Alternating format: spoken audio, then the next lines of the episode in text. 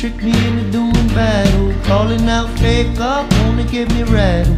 Wanna pull me back behind the fence with the cattle. Building your lenses, digging your trenches. Put me on the front line, leave me with a dumb mind with no defenses. But your defenses. If you can't stand to feel the pain, then you are senseless. Senseless. E aí, gente, tudo bem? Hoje eu vim gravar as melhores leituras que eu fiz em 2021. Bom, 2021 foi um ano em que eu li muito menos do que eu tô acostumada, principalmente com relação a 2020. E eu vejo isso analisando assim as minhas melhores leituras e até os livros que eu li de, de forma geral no ano, eu percebo que isso tem muito a ver com a forma em que eu estava encarando a pandemia e também principalmente com relação ao humor. O que acontece? Em 2020 eu estava muito otimista. Eu estava realista, sim, eu sabia que a situação ia demorar, mas ainda não tinha batido aquela ansiedade, sabe? E foi um ano também que eu li muito suspense, muito terror. Eu li livros excelentes, só que eram aqueles tipos de leitura que realmente me tiravam da realidade. Em 2021, a ansiedade começou a bater, o desespero também, e isso obviamente refletiu nas minhas leituras. Então foram assim, livros muito bons, mas livros também muito mais tensos, densos também, e que tratavam assim sobre relacionamentos de forma geral, seja amoroso ou familiar ou até de amizade, e principalmente sobre a nossa relação enquanto indivíduo dentro de uma sociedade é, caótica de forma geral. De qualquer forma, foram leituras muito boas e eu vou comentar com vocês agora.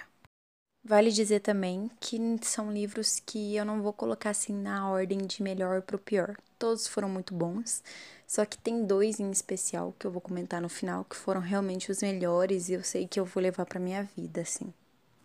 Então eu vou falando mais ou menos na ordem que eu li, tá?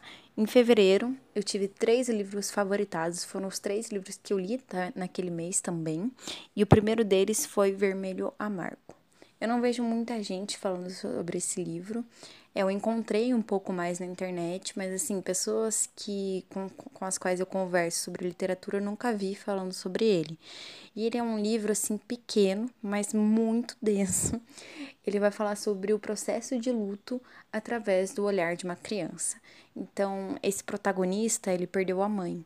E aí o pai dele vai começar a se relacionar com outra mulher. E a gente vai vendo o papel dessa mãe sendo substituído, né, dentro dessa família, é, nesse contexto. Então a gente vê a mulher tentando ser inserida ali. Ela não é uma pessoa ruim, né? Mas obviamente no olhar do protagonista, que é uma criança, não vai ser uma pessoa boa também, porque está roubando o lugar da pessoa que ele mais amava. Então, assim, é um livro muito triste ele é muito sutil também, porque a gente vai vendo o amadurecimento dessa criança e ele, depois ele vira adolescente, vai continuar passando e tentando reformular essa família, né? Mas é um livro assim muito tocante de forma geral. O título ele remete a uma situação específica em que essa mulher estava cortando tomate para ele ali para ele comer no almoço e aí ele comparou esse o vermelho do sangue, né, da morte da mãe, com relação a esses tomates que ela tava que ela tava picando. É como se essa mulher estivesse picando aos poucos pedaços da mãe que sobrou, né, na memória do garoto. Então assim, é um livro muito ele é muito intimista, eu diria. Se você já passou por um processo de luto, é, obviamente você vai se identificar, né? Se você tivesse pais separados, talvez também, mas foi um livro que, assim, a gente começa a se identificar com o protagonista enquanto criança e se colocar no lugar dele. A gente sabe que a mulher ali que está sendo substituída, ela não é, não é um, um, bicho de sete cabeças. Ela tá tentando se inserir ali naquele contexto familiar, mas mesmo assim, é, o processo de aceitação é difícil e é refletido assim através desses, dessas pequenas coisas né, do cotidiano que a gente vai vendo através do olhar dessa criança. É um livro muito bonito, vale a pena ser lido. O segundo livro que eu li em fevereiro entrou aí pro favorito é A Morte de Ivan Elite. Esse livro, gente. Eu não sei quem já leu aí, pelo menos para mim, é um dos livros que mais me marcaram. É, quando eu li, é uma novela, na verdade, né? Do Tolstói, uma novelinha. E aí, quando eu li, eu, cara, fiquei alucinada, assim, queria passar para todo mundo. Fiz meu irmão ler, fiz minha mãe ler. E todo mundo ficou, assim, com uma sensação, é, assim, de pena, de dó e ao mesmo tempo de arrependimento. É como se a gente se colocasse no lugar desse protagonista que, ao viver, percebeu que não viveu nada é uma novela assim realmente que é para você pegar naquele momento da tua vida que você tá meio perdido, sabe? E você vê o que você tá construindo, porque se trata de um protagonista que a gente sabe que vai morrer. Ele tem uma doença horrorosa que ele vai definhando aos poucos, a gente não sabe ao certo o que que é, mas que ele vai vendo que assim, ele só construiu coisas materiais na vida. E aí é esse tipo de pensamento que a gente tem que levar, né? Para nossa para o nosso dia a dia. O que que a gente quer construir? E se eu morrer hoje o que que vai sobrar? Quais foram as lembranças que eu deixei aqui? Quais pessoas eu toquei aqui na terra? E assim é muito bonito gente porque o que acontece? A gente sabe que ele vai morrer ele vai definhando aos poucos e com isso vem as reflexões. Então, o primeiro capítulo, por exemplo, já se passa no enterro dele, em que ele já morreu, e a família só está discutindo para quem que vai a herança. E nesse processo que ele vai definindo aos poucos, a gente vê que a família não quer cuidar dele, os filhos é, guardam muitas mágoas dele, a mulher também. Então ele nunca foi um pai presente, um marido presente, ele sempre pensou no dinheiro que ele ia fazer né? É um pensamento assim muito da época, mas que a gente vê também que tem atualmente, né, pais ausentes é o que mais existe por aí, até mães, né? Enfim, contexto familiar ausente. E como que você vai cobrar algo quando você tá morrendo se você nunca deu isso, né, para aquelas pessoas. Então, assim, ao mesmo tempo que ele se arrependia um pouco, parecia que ele tentava fugir da consciência. Então, ele não queria assumir de que ele não foi uma boa companhia para as pessoas que ele escolheu é, seguir a vida. E aí, isso, gente, tende só a piorar, porque ele começa a fazer amizade com uma pessoa muito humilde, assim, é psicologicamente falando mesmo, uma pessoa que tende somente a ser a cuidadora dele, né? É um rapaz que começa ali a cuidar dele como se fosse um enfermeiro, mas ele não tinha formação nenhuma. Ele era tipo um empregado e ele vai ser responsável assim por algumas reflexões que o Ivan Elite vai ter. Na verdade, ele acaba não tendo muito, né? Porque como eu falei, ele acaba fugindo dessa consciência mas é um momento em que, ao, ao ele fugir dessa consciência, traz a consciência para o leitor, sabe? De que, mesmo ele fazendo tudo errado na vida dele, com relação a relacionamentos mesmo, ele não quis mudar. E ele aceita de que ele era daquela forma. Uma pessoa egoísta, uma pessoa. Enfim, né? Que só queria, só pensava em bens materiais. E é muito triste, gente. É um livro assim que o final já é anunciado, você já sabe o que vai acontecer e não deixa de ser marcante. E o terceiro livro que eu li em fevereiro e virou meu favorito foi A Metamorfose. Bom, gente, esse é um livro que eu sei que vai dividir opiniões. Tem muita gente que não gosta e tem muita gente que ama, tipo eu. e assim, a gente tem esse protagonista que é aquele famoso livro sobre a barata, que no caso não é uma barata, né? Ele só diz que vai ser um inseto assim, gigante e, e que as pessoas têm muito nojo de chegar perto. E esse protagonista, ele simplesmente vai acordar um dia no corpo desse inseto. e aí a gente vai vendo como que vai ser o cotidiano dele. Então, assim, ele não tá preocupado de que ele simplesmente, né, metamorfoseou. Não, não é essa a preocupação dele. A preocupação dele é o que que eu vou falar pro meu chefe quando eu sair daqui, né? Quando eu chegar atrasado no meu emprego, o que que eu vou falar? E aí a gente vê, começa a perceber que esse protagonista, ele tem um emprego medíocre, ele tem medíocre assim, gente, no sentido de não menosprezando qualquer tipo de trabalho, né?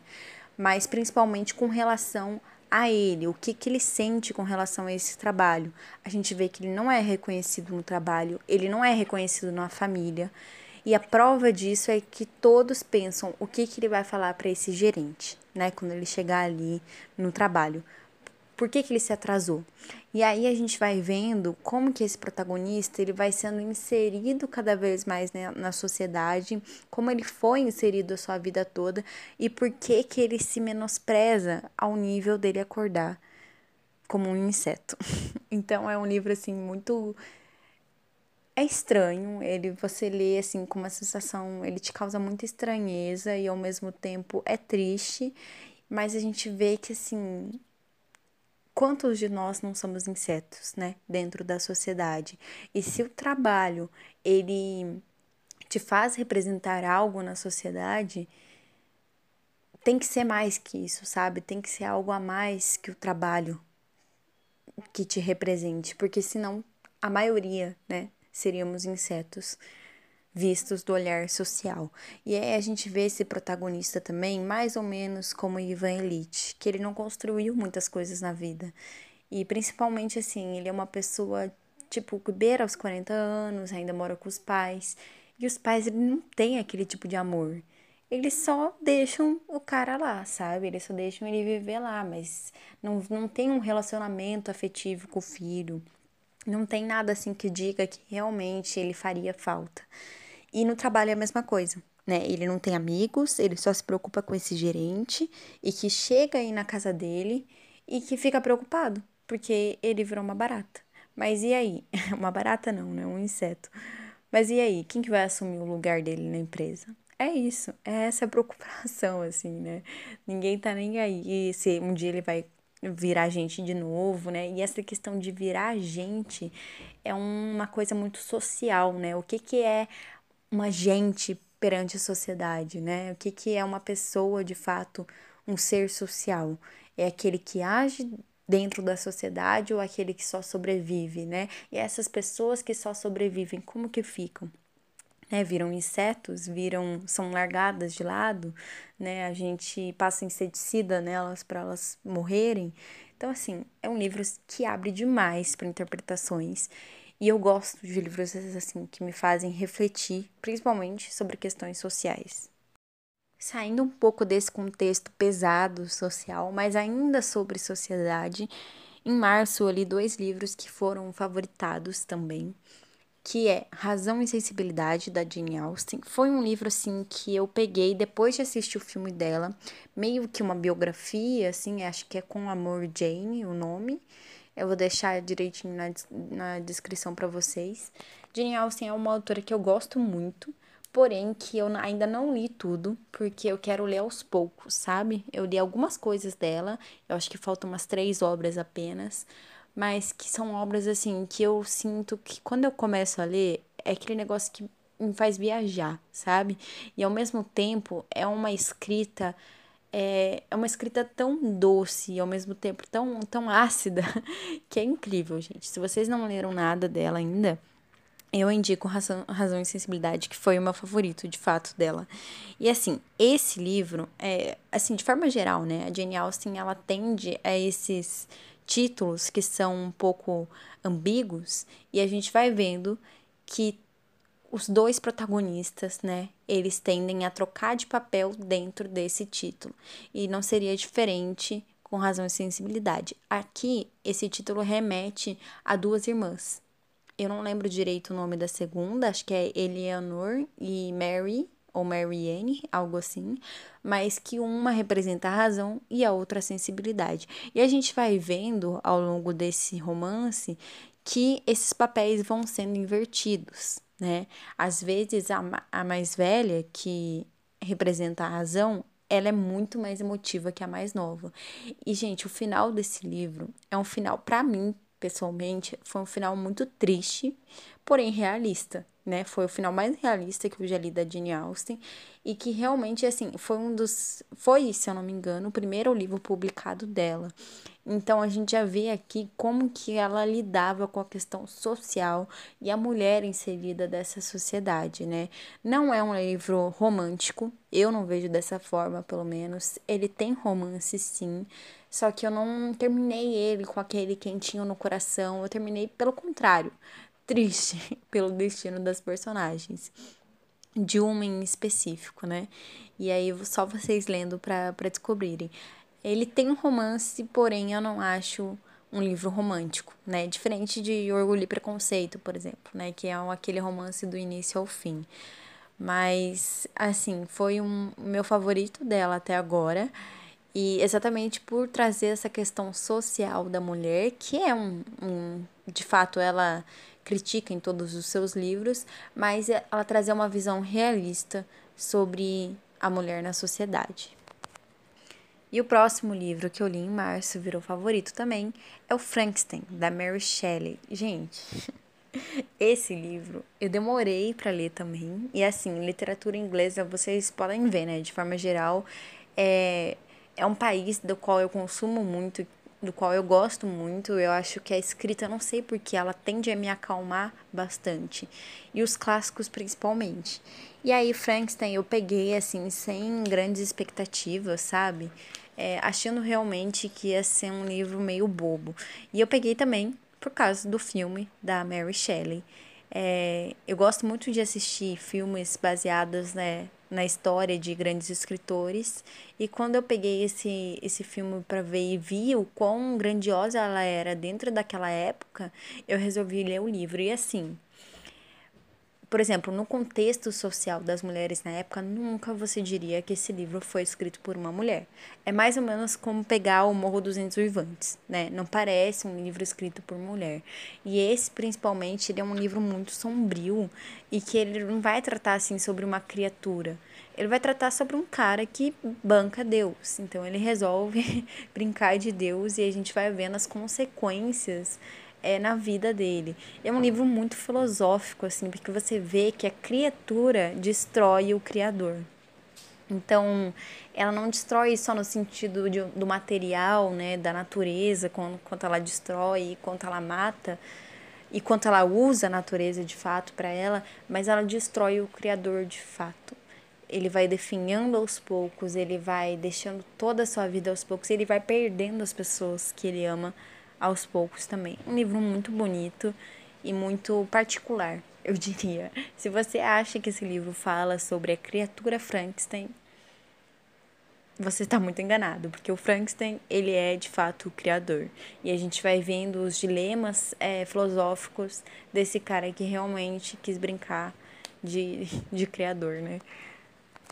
Sem contar que esse livro me fez muito pensar sobre a questão de paternidade, por exemplo, né? Seja tanto é, de pai para filho quanto de filho para pai, né? O que, que a gente ensina para as crianças e o que, que ela vai repercutir na sociedade. E assim, é o quanto a ausência de uma figura paterna faz com que a criança cresça de determinada forma, é, seja agressiva, seja distorcendo a realidade. Enfim, é um livro que abre para muitas interpretações também, depende aí do que você mais consegue refletir, né, do que você tende a refletir no seu dia a dia. E eu liguei muito com essa questão da paternidade, porque foi uma época também em que eu estava mergulhada no Precisamos Falar sobre Kevin. E aí, gente, saindo um pouco desse contexto aí mais pesado, ainda é um livro pesado, vocês podem ver que foram só, assim, né, as minhas leituras em 2021. Porém, esse foi um livro que ele me ele me realmente me tirou da realidade, sabe? Eu tô falando de Morte Súbita e eu li em maio esse. É um livro da canceladíssima J.K. Rowling, porém, gente, eu gosto muito dela enquanto escritora né? Ela pode falar o que for, eu ainda vou gostar dela enquanto escritora, desde que isso não reflita na obra dela.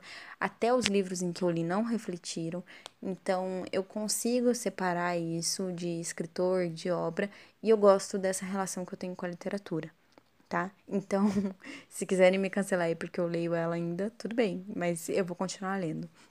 E aí, Morte Súbita vai tratar aí sobre um vilarejo, mais ou menos um vilarejo, assim, uma pequena cidade, né, digamos assim, que é tem essa questão social muito forte, que é assim, aparentemente a cidade é muito bonita, mas nas redondezas da cidade a gente vê meio que a podridão social e como essa cidade ela exclui essas pessoas, então elas não deixam entrar. A única forma de entrar é numa escola pública que essas pessoas aí das redondezas vão estudar lá. E aí a gente vê o reflexo é, dessa negligência social nessa escola, né? Através das crianças, o que é mais bizarro. Então a gente vai lidar sobre pedofilia, é, drogas, vícios de forma geral, estupro, enfim, é um livro muito pesado e que ele vai tratar sobre essas diferenças sociais, só que ele é disfarçado de um drama e um suspense ao mesmo tempo, tá? Ele vai tratar também sobre a questão política, principalmente da cidade, né? Essa questão dele excluírem as pessoas e até porque vai ter meio que uma eleição ali na cidade, tipo, como se fosse o prefeito, e vai começar a sair escândalos desse dessa pessoa, tá? Então é um livro assim que ele vai te prender e que ao mesmo tempo, quando você lê, ele vai, você vai tirar essas reflexões sociais que tem ali. Um livro muito bom, gente, que é assim, eu acho que foi um dos únicos, né, que ela não lançou como pseudônimo, realmente esse tá como J.K. Rowling, e que eu demorei muito para ler.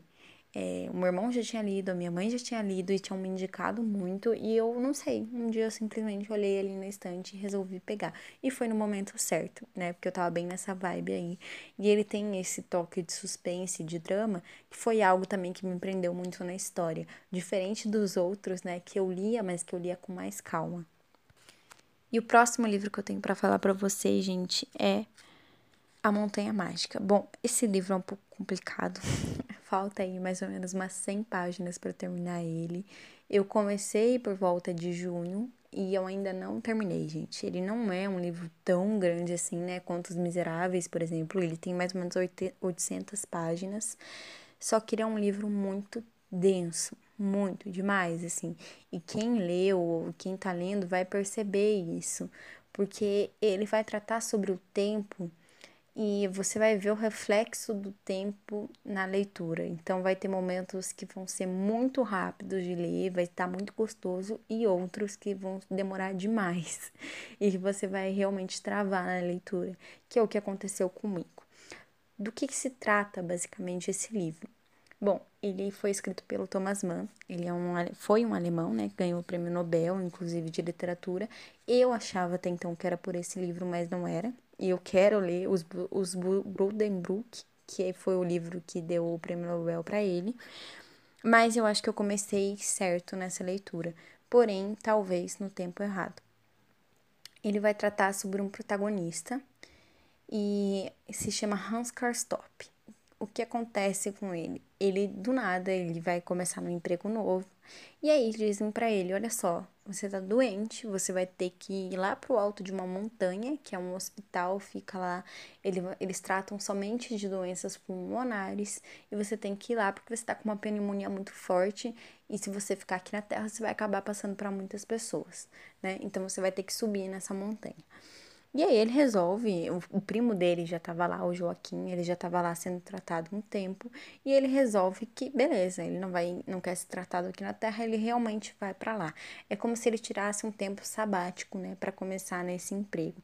E aí, gente, esse protagonista, ele lida com uma questão assim, ele tem muito dinheiro desde a infância, ele é uma pessoa muito boa financeiramente, sempre foi, só que ele nunca foi criado pela família é, de fato, assim, por pai e mãe, porque ele perdeu muito jovem. Então é, é um protagonista que ele lida com a morte desde muito cedo. E aí ele vai para o alto dessa montanha como se fosse assim por uma aventura que ele ia viver lá. Só que quando ele chega lá, eu não sei para vocês, né, que já leram o livro, mas para mim particularmente, eu tenho uma visão é, desse livro como se fosse o purgatório. Porque assim, quem quer estar tá lá em cima e quer descer, não consegue. E quem tá lá em cima e quer ficar, já pode descer. E muitas vezes é expulso, né, para dar entrada para outras pessoas. Só que assim, o tempo lá ele passa muito devagar, gente. Então, tanto a questão do tempo quanto a questão da temperatura, né, que vai medir mais ou menos o grau dessa doença deles, eles não são meio que reais, eles são todos distorcidos um pouco. E aí, assim, você até começa a pensar, cara, será que esse hospital não deixa as pessoas doentes, não? Mas não, é uma questão muito mais filosófica mesmo, né, das questões da alma, né, o quanto a alma desses personagens estão doentes. Então, assim, a gente vê que, por exemplo, do protagonista, que é uma pessoa que, no decorrer do livro, vai poder retornar à Terra, a alma dele é muito tranquila, sabe? Mesmo ele tendo passado por esses traumas, é, a alma dele é muito sossegada. Ao contrário do seu primo, que ele queria voltar para a Terra para guerrear, né? Porque ele era um soldado de guerra. E esse livro é muito legal também porque ele se passa entre um período entre guerras, né? Então é ali entre a Primeira e a Segunda Guerra Mundial e o quanto isso afetou psicologicamente a sociedade de forma geral, né? E aí esse, por exemplo, que ele tem uma alma muito, é, digamos assim, minada pela sociedade mesmo e pela guerra, ele tem que ficar lá para meio que curar isso. Então a gente vai vendo que a questão da doença não é tão é, física, né? Mas é uma questão mais emocional mesmo. E é muito triste, gente, porque assim, é uma prisão, parece uma prisão o tempo inteiro, né, para esse antagonista, que é o primo dele, por exemplo, e para outros personagens também. Então é um livro que assim vai tratar sobre essa doença pulmonar horrorosa, que remete obviamente à pandemia, em que as pessoas vão morrendo aos poucos. É, e sem ar, né?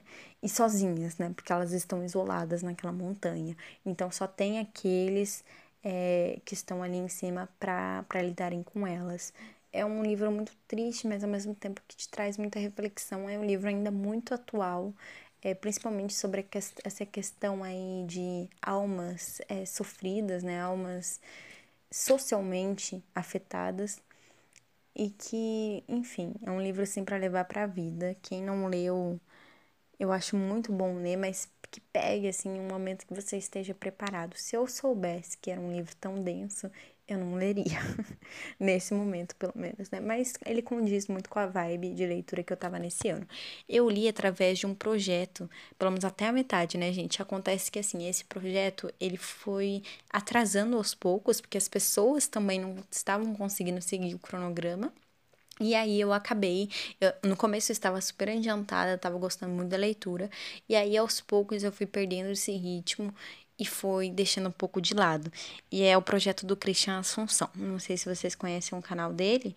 É excelente, ele sempre faz projetos de calhamaços lá e tem lives em que a gente discute os livros. Então, as lives eu participei, né, até ali mais ou menos é, um pouco mais da metade, que é onde eu tinha lido certinho. E depois, quando começou a atrasar um pouco o projeto, eu comecei a atrasar também. Mas é um livro que eu tenho certeza, assim, que é para ser lido com essa calma, né? Com esse para você ir digerindo aos poucos, porque essa questão de filosofia também, ele não é somente superficial. Ele realmente tem debates filosóficos, porque a gente tem um, um, uma pessoa humanista e um católico, né? Divergindo ali das, das ideias. E é muito interessante a gente ver essas duas visões. E agora sim, gente, saindo um pouco desse contexto social, e também foi o único livro de terror barra suspense aí que eu li nesse, nesse ano, o que já é por si só muito estranho, né? Porque eu gosto muito do gênero. Mas eu li O Bebê de Rosemary. Gente, esse é um livro que, assim, eu tentei ler por muito tempo. Já acho que é, tava indo pro terceiro ano em que eu pegava ele, tentava e não ia. Simplesmente não, não fluía a leitura. E eu abandonava, né? Deixava de canto, depois eu tentava pegar de novo. Enfim, eu tentei umas três vezes. Esse ano que foi a quarta vez, eu não sei porquê. Fluiu de uma maneira impressionante. Eu tenho essa tendência também com os livros de não abandonar de fato, só se eu estiver realmente odiando a história, sabe? Mas se é um livro que eu quero ler uma hora, eu sei que uma hora ele vai se encaixar ali comigo. E não foi diferente com esse livro. E assim, ele é um terror, eu diria que mais psicológico. E ele tem essa questão social também sobre a mulher, a mulher que fala e não é ouvida. Cara, é um livro muito. Ele é disfarçado de terror, mas ele também é muito social. Talvez tenha sido por isso que eu gostei tanto desse livro nesse ano, justamente, né? Mas é assim: é aquela questão de um casal muito jovem, eles acabaram de se casar, né? Mais ou menos, e estão se mudando para um novo apartamento. E aí, nesse apartamento começa a acontecer umas coisas meio estranhas, mas o homem não dá ouvidos à mulher, à esposa, e ela quer engravidar no momento e ele não. E do nada, ele resolve que ele quer que ela engravide.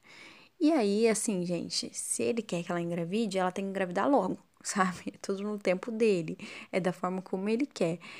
E realmente, ela acaba ficando grávida, só que de uma forma nojenta, grotesca, é uma forma horrorosa, assim, e que acontece, infelizmente, a gente sabe que acontece dentro de relacionamentos aparentemente estáveis, né, e dentro do matrimônio, e que, assim, só lendo, assim, para você ter essa reviravolta no estômago, sabe? Porque realmente é uma forma horrível da qual ela engravida, e aí a gente vai vendo essa mulher que ficou grávida meio que definhar aos poucos. E tem essa questão meio filosófica também, né, do quanto a mulher tem que se doar pro filho e pro homem, né, pro marido. Mas é uma questão, obviamente, é um livro de terror, né? Então ela meio que engravida do anticristo. e por isso que ela vai definhando aos poucos. Mas se você ler com outro olhar, a gente consegue tirar tudo isso, principalmente pela forma como ela é tratada, tanto pelo marido quanto pelo médico. Então assim, ela vai em vários médicos, ela acho que em dois ou três, e ela fala: "Cara, tá muito estranho, né? Eu não tô me sentindo bem, não tô achando que está que a gravidez está certa". E ela tem umas dores horrorosas. E o médico fala que não, que isso é da cabeça dela, que ela tá doida, né? Que não, ele não fala que ela está doida, ele fala que são os hormônios que estão mexendo muito com ela, né? E aí chega até um momento em que assim, ela diz pro médico que tá horrível, e aí o médico ele vai entrar em contato com esse marido e o marido fala que não, que ela tá bem. E aí o médico vai acreditar no marido. então, assim, gente, é aquela questão de silenciar a voz da mulher o tempo todo, sabe? E a gente vê isso com pequenas atitudes também do marido. Então ele fala assim para ela: "Ah, você não pode tanto o marido quanto o médico, né? Você não pode ficar comentando sobre isso com outras mulheres, porque cada gravidez é de um jeito, né? Então tem essa questão também de silenciar a mulher, dela não buscar uma ajuda feminina, é, uma ajuda de que fato, né? De, de ter passado por uma gravidez e ter sempre que escutar o homem. E ele sempre tem razão, e ela nunca é ouvida. E assim, ela sabe, na intuição dela, ela sabe que tem algo errado. E o final, gente, é surpreendente. Pelo menos eu não tinha assistido o filme ainda. É um filme que eu comecei a ver depois que eu li o livro e eu não consegui terminar. Porque não sei se vocês conhecem aí mais ou menos a história, mas ele tem uma relação com o Roman Polanski, né? E com a Sharon Tate, que estava grávida, e durante as gravações desse filme, ela foi assassinada né? Enquanto ele estava lá na Inglaterra gravando, ela foi assassinada. Então, assim, é um filme que, para mim, pelo menos, eu não consegui terminar de ver, porque o tempo inteiro a gravidez dessa personagem me remete à gravidez da Sharon Tate. E foi, obviamente, uma tragédia, né? Mas é um livro muito bom, assim, de terror. E eu não sei porque eu tendo a ler o terror com uma visão sempre social. Eu acho que eu já comentei aqui sobre o Exorcista. Eu li muito nova, mas que eu tinha uma visão assim muito sobre a mãe da protagonista e como que ela tratava é, essa protagonista, como isso refletiu no terror do livro. Mas é um livro excelente, né? Seja para terror, seja social. E os próximos livros que eu tenho aí para comentar para vocês, gente, é, eu li em setembro, os dois, tá? Foram A Insustentável Leveza do Ser. Bom, esse livro ele vai tratar sobre basicamente três coisas que vão vai reger a nossa vida aqui na Terra, enquanto jovens, adultos, enfim, né? Que é amor, sexo e filosofia. em algum momento a gente vai acabar passando por essas questões na vida e a gente vai acabar refletindo sobre isso. E ele é um livro assim que ele traz uma questão assim do cotidiano e que tem personagens, cara, que são detestáveis, mas ao mesmo tempo você quer saber o que vai acontecer com eles. É, principalmente com o Thomas e com a Teresa, né, que são meio que os protagonistas ali. É, no início eles eram meio que amantes, no decorrer da história eles vão acabando ficando juntos, só que o Thomas ele tem uma questão assim de que ele não consegue ser monogâmico. E meio que a gente sabe isso desde o começo, e ele vai tentando se moldar para o casamento e se moldar para Teresa, e a gente sabe que não vai dar certo. Mas é um livro assim que eu tinha um pouco de preconceito, eu sempre quis ler, mas a minha mãe, por exemplo, tinha lido muito nova e ela não tinha gostado. Exatamente pelas questões sociais ali voltada à União Soviética, que são questões das quais a gente não estuda muito, a gente sabe pouco, né? Então, realmente, teve partes desse livro que eu não consegui entender. Mas que ali no sentido político a gente sabe que é, eventualmente a gente vai passar na nossa vida, né, enquanto sociedade. Então, é um livro muito, ele, para mim, pelo menos, ele foi muito tranquilo. Ele tinha passagens muito cômicas e outras trágicas também mas que eu diria que é um livro muito mais sobre amor e sobre arte do que sobre sociedade, de fato. Ele tem muitas questões sociais, mas a gente vê é, o amadurecimento e o desenvolvimento desses personagens que não necessariamente são felizes. Não fica claro em nenhum momento se eles são felizes ou tristes, né? E aí a gente vê uma questão muito legal que é a neutralidade, né? A maioria das pessoas não tem essa distinção entre felicidade e tristeza, né? Porque a vida ela é neutra de forma geral. Tem momentos em que a gente vai estar mais feliz e tem momentos que a gente vai estar mais triste. Isso é refletido também no livro. Livro incrível, gente, vale muito a pena ler, tá? Mesmo que você seja meio leigo igual eu sobre essa questão soviética, ele é um livro que assim, é mais sobre amadurecimento, mais sobre essas que três questões aí que regem o ser humano e que é, é muito bom. De forma geral, é incrível. E o próximo livro, e penúltimo também da lista, é O Senhor das Moscas. Gente, esse livro eu demorei muito para ler.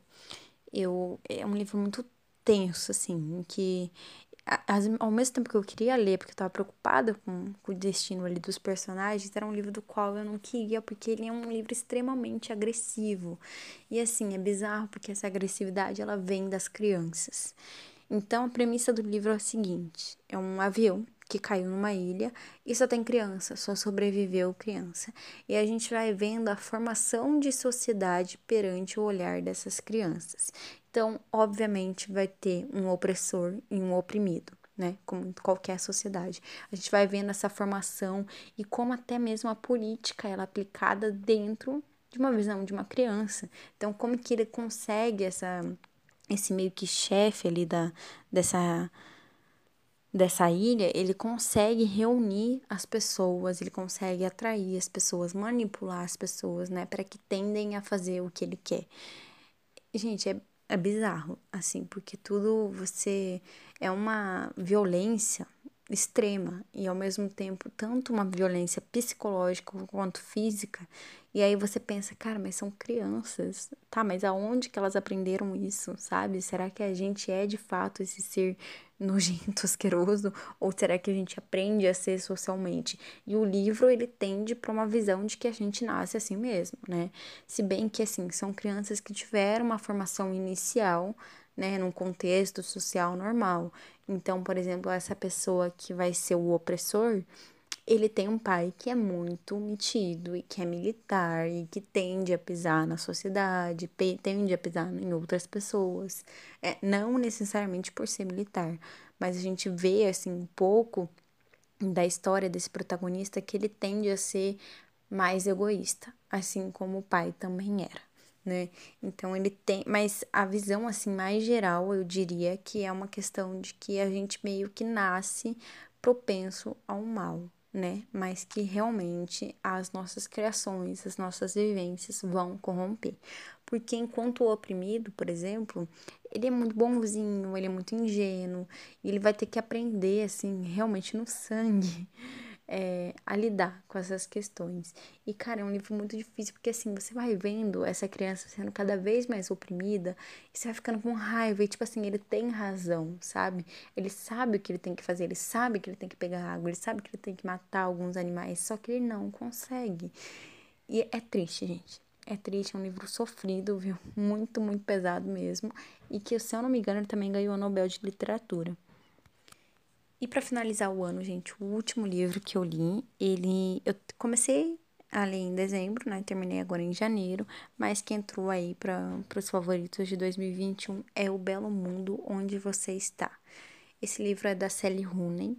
Não sei se alguém já leu aí alguma coisa dela, mas um dos meus favoritos da vida é Pessoas Normais, é dela também, mas com certeza esse superou para mim. O que acontece aqui, a gente tem uma relação de amizade muito forte. E ela é baseada muito no contexto da internet. Então, é assim, é aquela amizade que ela não é superficial, mas que a gente sabe que os protagonistas se dão melhor na distância. O que a gente vai ver que em determinado momento, quando elas se encontram, não é daquela forma como elas imaginavam, né?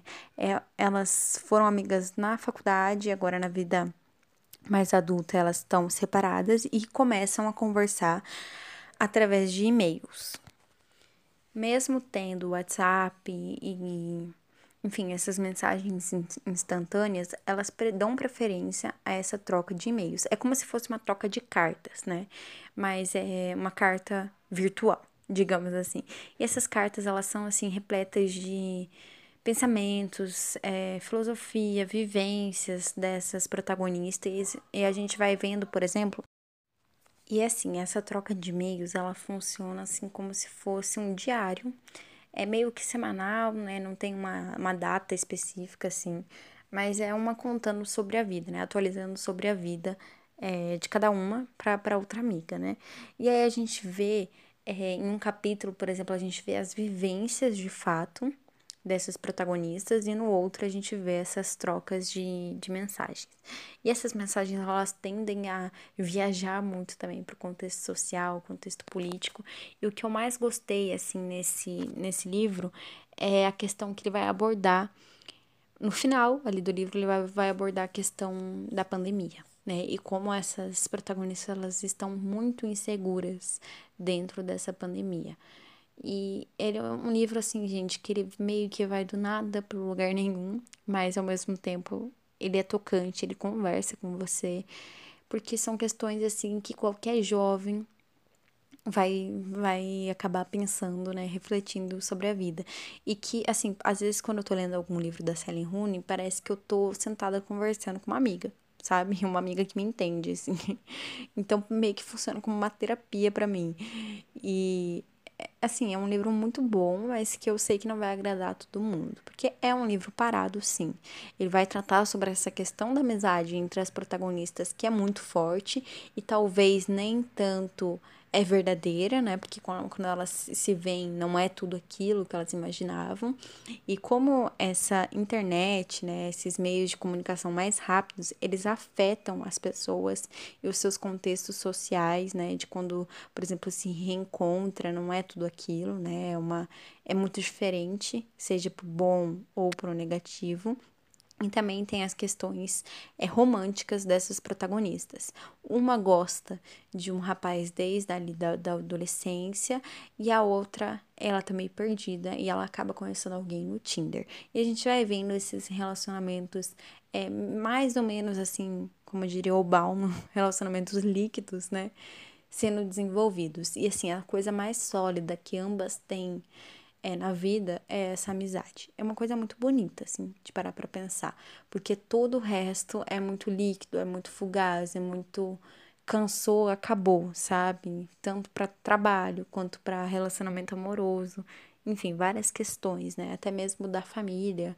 Uma protagonista tem ali problemas muito sérios com a família e acaba simplesmente deixando de lado, né? E a questão da pandemia, assim, no final, que foi o que mais me marcou, foi um livro, gente, que me emocionou. E eu já falei aqui, eu tendo a não me emocionar, assim, com livros, é muito difícil. E ele me tocou, assim, pelo final esperançoso que ele deu. Porque eu via muita gente criticando o final desse livro na internet. E eu tava esperando algo trágico. E para mim foi um final muito bonito muito não, não era algo que estava esperando, principalmente da Sally Rooney, que é muito mais realista, né? Então foi um final que ele dá sim para ser realista, mas ele te dá muitas esperanças sobre relacionamentos de forma geral, né? A gente vai vendo a, a, as subidas e descidas de todos os relacionamentos ali desse livro, tanto familiar quanto amoroso quanto de amizade, e a gente vai vendo como aquelas protagonistas elas vão lidando com essas questões no dia a dia. Incrível, gente. Vale muito a pena ler. E é isso, gente. Comentem aí quais foram as melhores leituras do ano para vocês. E se para vocês também foi essa questão mais de livros mais densos, né? Para mim, vocês viram que foram poucos livros, né? Mas que me marcaram muito e são livros mais voltados aí para questões sociais, mais filosóficas, mais, enfim, introspectivas, né? Que a gente tem que é, tirar um tempo mesmo para ler. Faltou um livro que eu gostei muito também, eu só não tinha escrito aqui no meu caderninho, agora eu lembrei, que é do Kafka também, que é Carta ao Pai. Né? Esse livro a gente vê a relação dura que ele tem com o pai dele, e obviamente isso reflete na obra da Metamorfose, porque esse livro é quase que autobiográfico, né? O Carta ao Pai. E é um pai, assim, ausente, que ao mesmo tempo é agressivo e que ao mesmo tempo, às vezes, parece que ama muito e outros momentos parece que odeia. Enfim, gente, é um livro curto e poderoso também, tá bom? Espero que vocês tenham gostado, espero que a leitura de vocês tenham sido muito boas, muito proveitosas, assim como as minhas. É, apesar de pouco, né, foi com qualidade. E é isso, gente. Feliz ano novo aí para todo mundo, né? Que seja um ano muito melhor, até mesmo para as nossas leituras. E até o próximo episódio.